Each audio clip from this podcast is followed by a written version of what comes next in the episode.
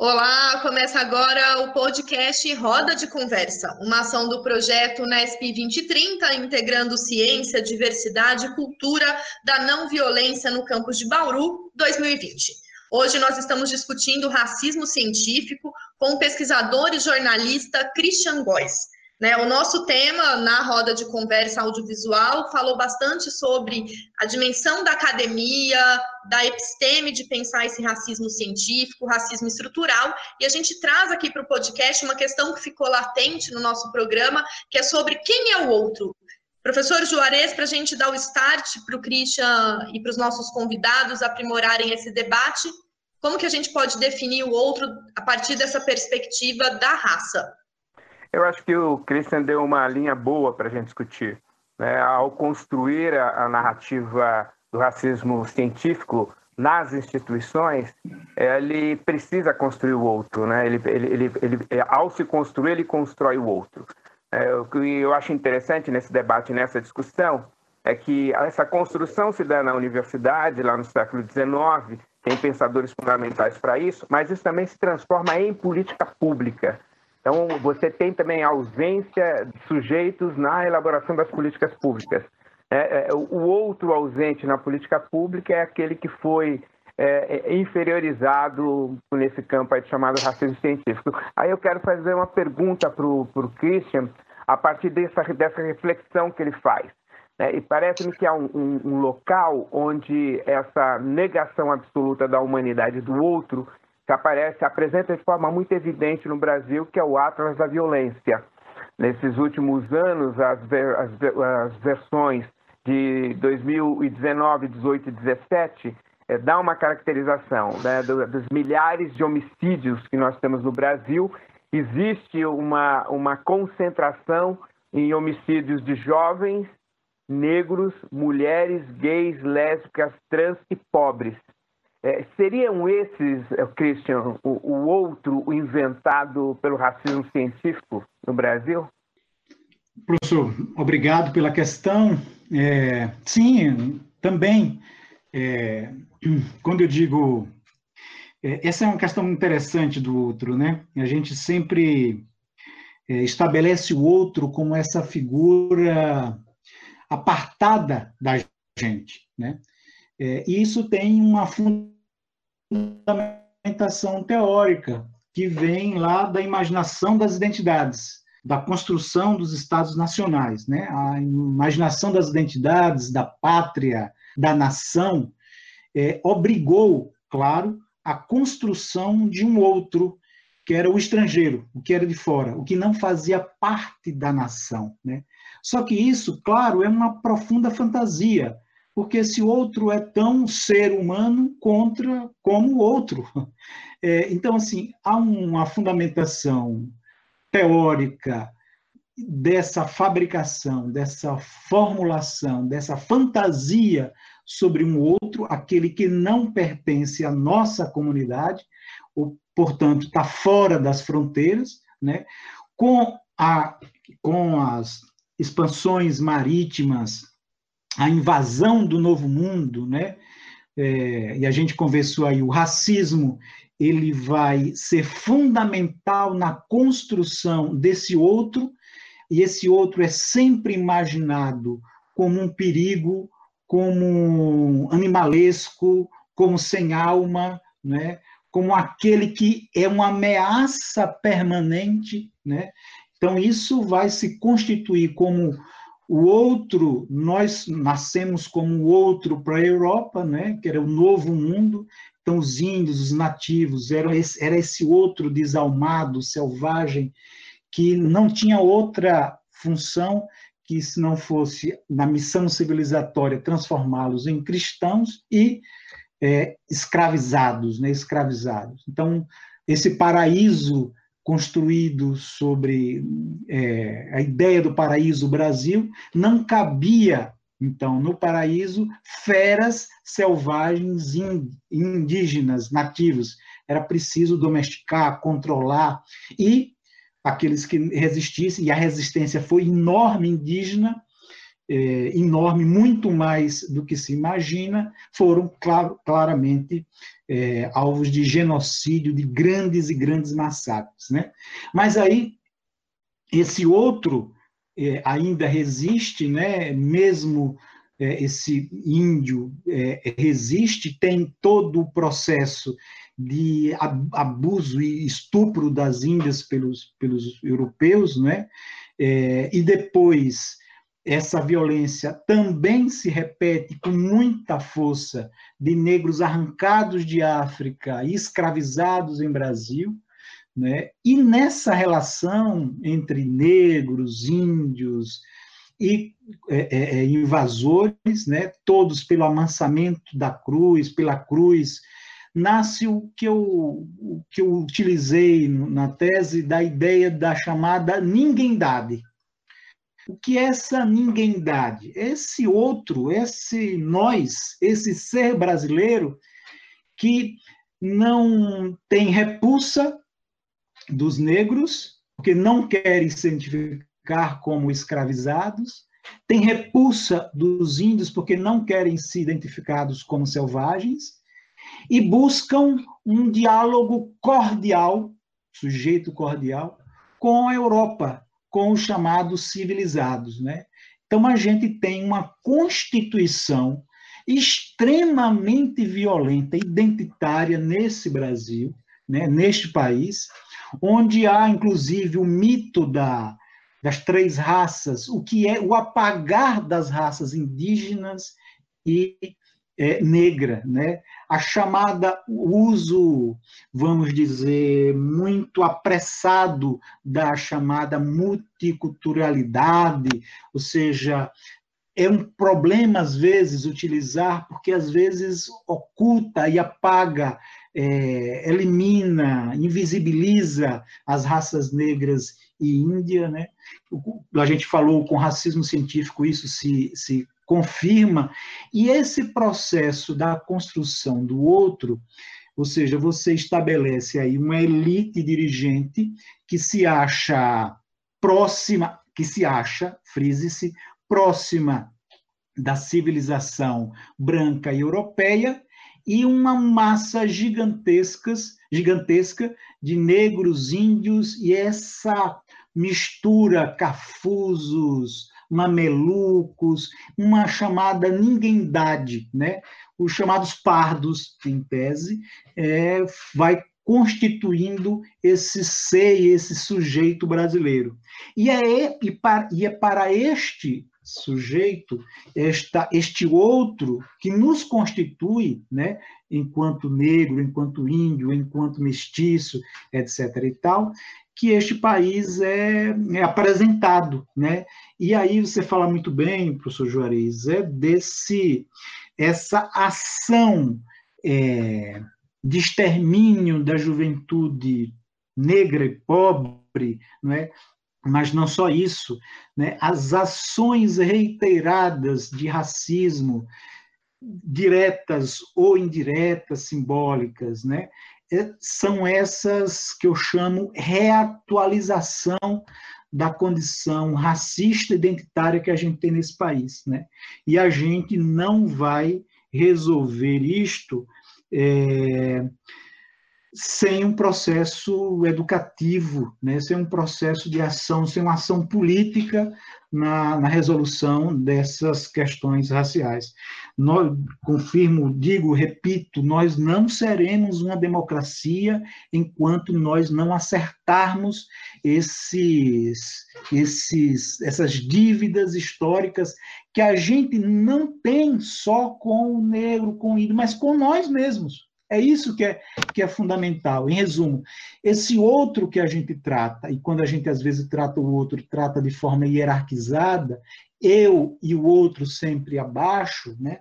este outro é, no fundo, no fundo, este outro sou eu mesmo. Ou seja, somos nós mesmos. É, e nossa história, a construção histórica, a construção midiática, a construção pedagógica, nos fez apartado deste outro que a gente quer e luta contra ele sempre. E uma das formas de luta contra esse outro é exatamente, professor, esse racismo, esse extermínio racista, né, da, da contra a juventude negra neste país e contra outras ações contra é, os negros no, no Brasil, né? Então é isso. Aqui no podcast Roda de Conversa está com a gente também a professora Raquel Cabral da FAC, que tem uma pergunta, Christian, para a gente aprimorar esse debate sobre o outro. Raquel? Olá, Christian. Olá a todos e todas. É um prazer participar do Rodas de Conversa sobre racismo científico. E a minha questão para o Christian é justamente nessa reflexão né, sobre a relação é, entre pesquisador e pesquisado. É, isso na academia, né, na universidade, é uma relação frequente que se estabelece e muitas vezes é, se trata de uma relação de superioridade, muitas vezes do pesquisador sobre o pesquisado. Quando, principalmente, é, se entende, se pressupõe que o seu saber do pesquisador é o único saber válido e os saberes, os saberes dos pesquisados, é, estariam submetidos a esse conhecimento legitimado pela academia, por um diploma, enfim.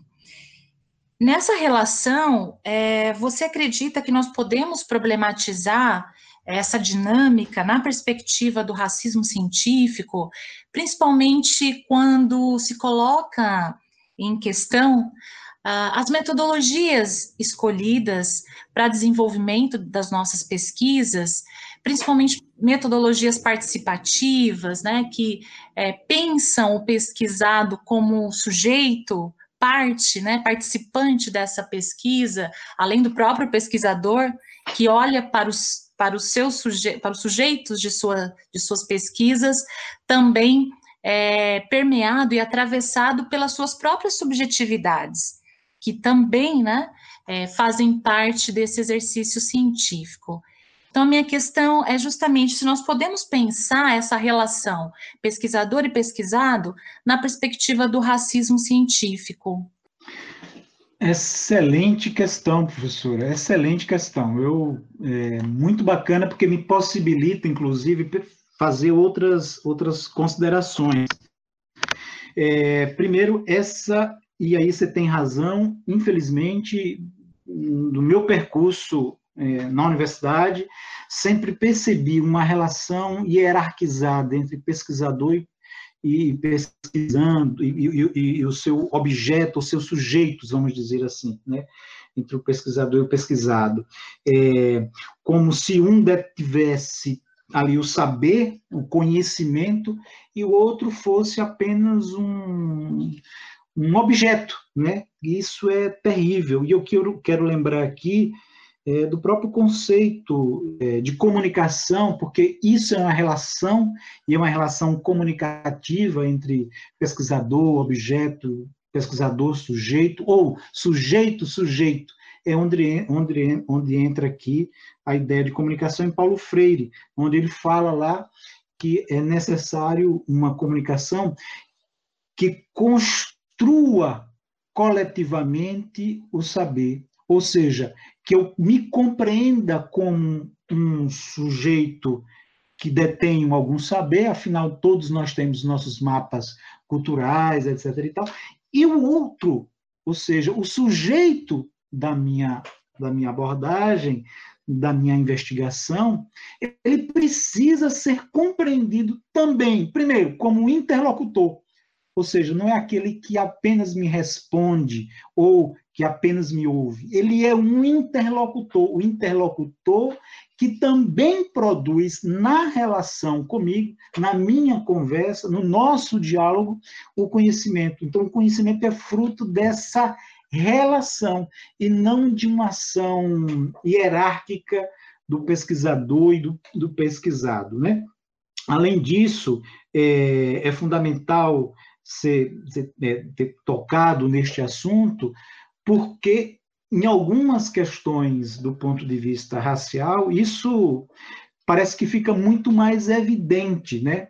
Por isso que eu acho que, ampliando mais essa questão, pensa assim que o racismo, de fato, é um exercício de poder. Né? É um exercício de poder. Ora, como exercício de poder, ele é aprendizado, ele foi ensinado enquanto exercício. Né?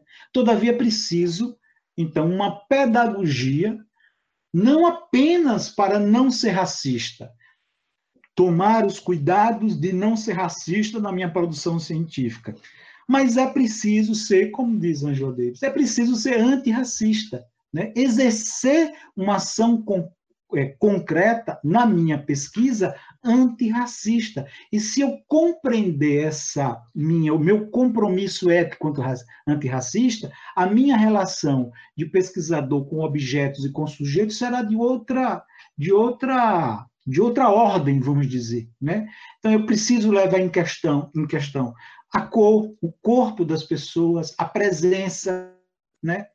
A violência como elemento nessas relações, inclusive violência comunicativa, né? violência comunicativa e que reforça princípios, ideias racistas, seja ela direta, seja ela simbólica, sabe? Bom, é isso. Acho que, no fundo, é, professores, amigos que estão me escutando, eu vou ser muito sincero, eu penso que o racismo científico ou não científico, o racismo científico também, eu acho que o racismo é esse, eu penso ele como um enorme medo, com um enorme pânico, é um pânico, é um medo que é introjetado pela educação né, e pelos sujeitos, que acaba sendo eh, se torna, na verdade, racista, porque ninguém de fato nasce racista. Nós aprendemos a ser racistas. Só, se nós aprendemos a ser racistas, nós podemos aprender a ser antirracistas. Né? Então, esse racismo que é exercido como, um, é, é, é como ação política, claro que tem interesses econômicos, né, a produção dos mais ricos, né, essa, o capitalismo se utiliza do racismo né, é, é economicamente, né, que reatualiza, inclusive, as lógicas escravistas cotidianas, né?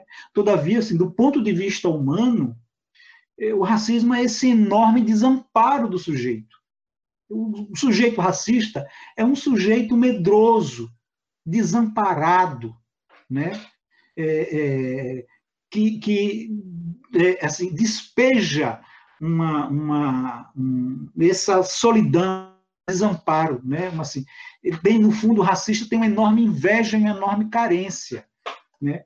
O que eu estou querendo dizer com isso é que o sujeito formado pelo racismo gera um profundo apartamento dele mesmo e por isso ele tem um profundo medo de encontrar esse outro que ele apartou. O racismo é esse, vamos dizer, esse apartamento do ser, né? com as identidades, se não tiver cuidado. A identidade racista é essa. Ele aparta você do ser. Ele tem medo desse outro ser que foi apartado, porque esse outro me revela como eu sou. E aí, isso eu não quero. E aí eu vou lutar contra isso, né? Por isso que eu tenho raiva, né? O racismo tem esse ódio, né? Porque ele me revela como eu sou, né? o outro não somente me revela como eu sou, mas também revela que não há diferença humana entre nós. Então, para acabar, acho que é, é, então há uma luta, no, no meu entender, é, permanente, intensa e violenta racista do eu com, e do nós contra esse outro imaginado, que na verdade é parte dele e que ganha dramaticidade, inclusive no, no Brasil de hoje, porque eu percebo que eu não estou sozinho lutando contra mim, contra esse outro, né? que há pessoas que também pensam como eu penso, ou seja, racistas, que também foram educadas para o racismo. E essas pessoas juntas, vamos dizer, me dão uma dimensão de segurança racista. E se essa dimensão for estruturada na sociedade, vamos dizer, dando mais segurança do que eu tenho como agir como racista, né? agora com Bolsonaro e sua turma, né? esse, esse racismo ganha esse respaldo estrutural que já existia e ganha mais visibilização.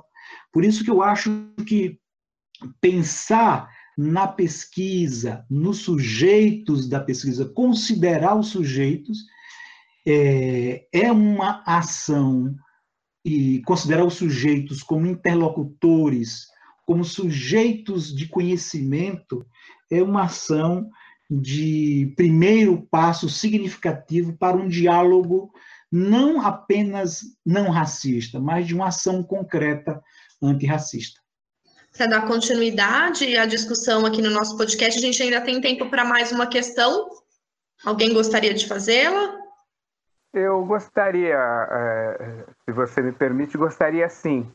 É, porque tem um, um, fato que me parece importante, e você tocou no debate sobre essa questão, eu gostaria de, de ouvi-lo é, refletindo sobre isso, sobre a questão da, da do comportamento, da, da, postura ética é, de um pesquisador, particularmente de um pesquisador na, na universidade pública.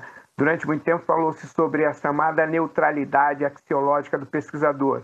Você acha que isso ainda tem validade quando a gente pensa o outro não como objeto, mas como um sujeito com quem eu vou dialogar e juntos construir alguma, um conhecimento novo?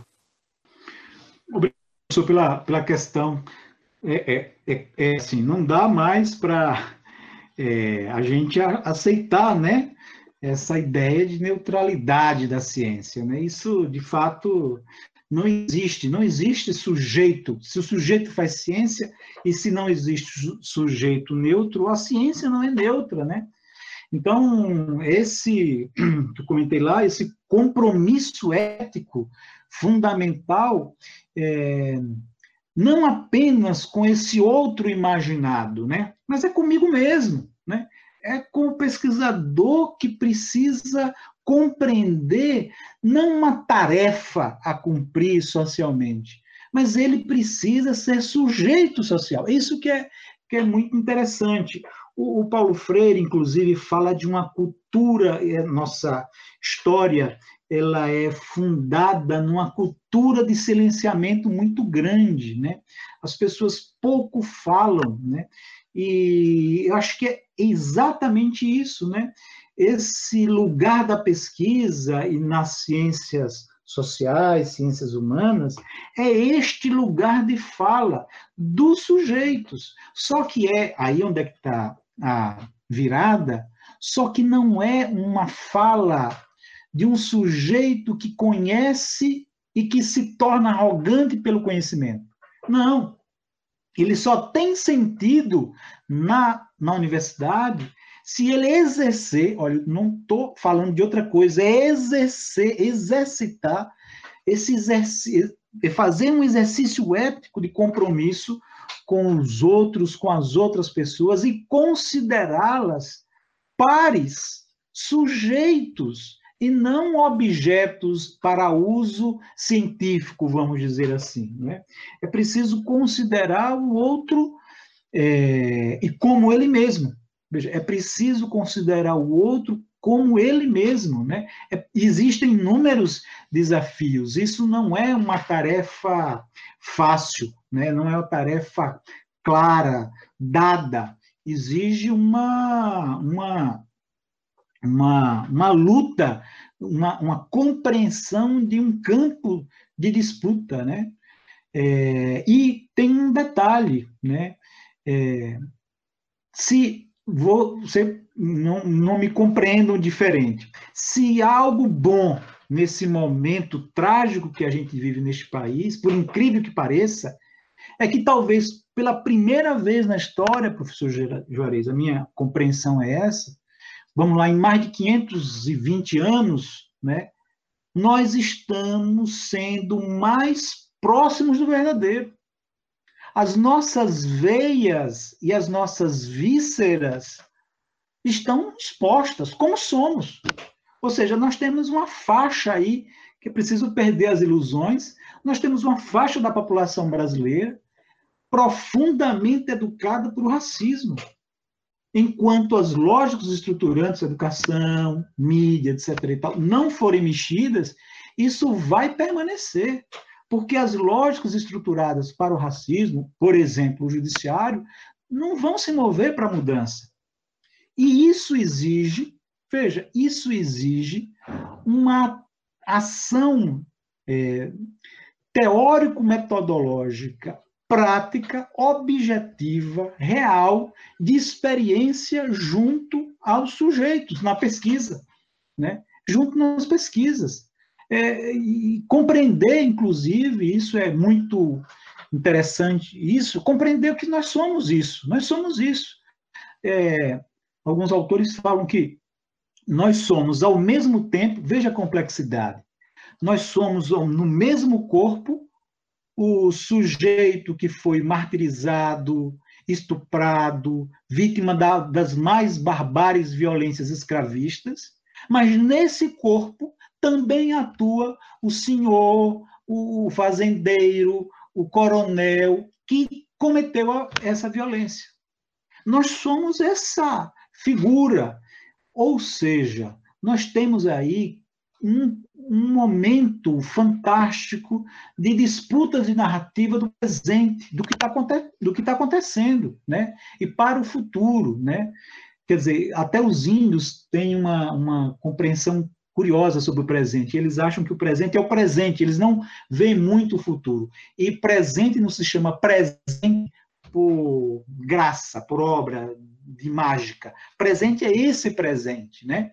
E estão postas, né? É, é, enormemente, enormemente. A gente tem uma faixa ainda muito significativa racista da sociedade à luz do dia. E nós, onde estamos? O nosso compromisso diante, compromisso científico, ético-científico, diante dessas questões. Então, eu acho que é, é fundamental as questões que vocês trazem, e eu acho que a gente tem muito o que fazer. Essa iniciativa da universidade, da Unesp, fundamental, da faculdade, fundamental, acho que isso tem que ser é, de ordem permanente, né? Quer dizer, isso tem, que, tem sim que criar grupos, tem, agora tem que ter cuidado dizer, com o academicismo e sempre chamar atenção de com, qual é a minha relação com o outro da minha pesquisa, né?